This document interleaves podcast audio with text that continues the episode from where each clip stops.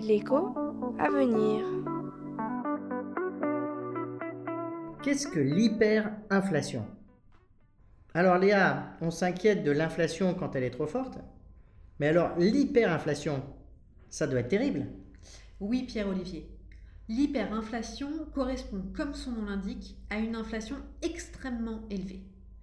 C'est par exemple des prix qui doublent tous les jours au Zimbabwe en 2008 ou l'hyperinflation allemande en 1923 avec des prix qui augmentent de 20% par jour.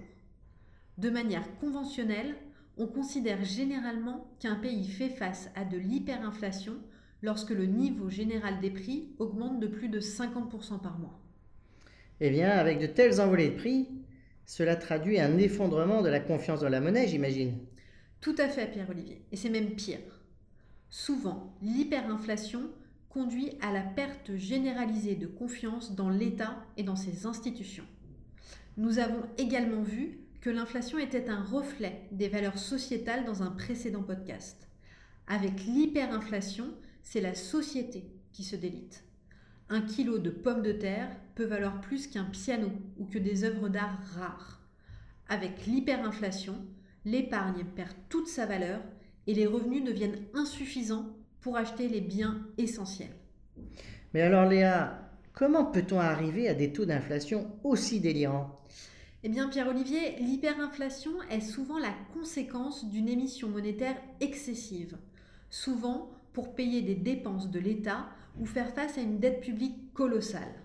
Par exemple, pendant la République de Weimar dans les années 1922-1923 en Allemagne, la planche à billets tournait à plein régime. Pour résoudre l'hyperinflation, il faut mettre en place un remède drastique et douloureux, fait d'austérité budgétaire et de resserrement monétaire pour restaurer la confiance dans la monnaie.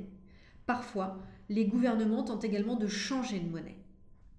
Donc, si je résume, l'hyperinflation correspond à une inflation de plus de 50% par mois.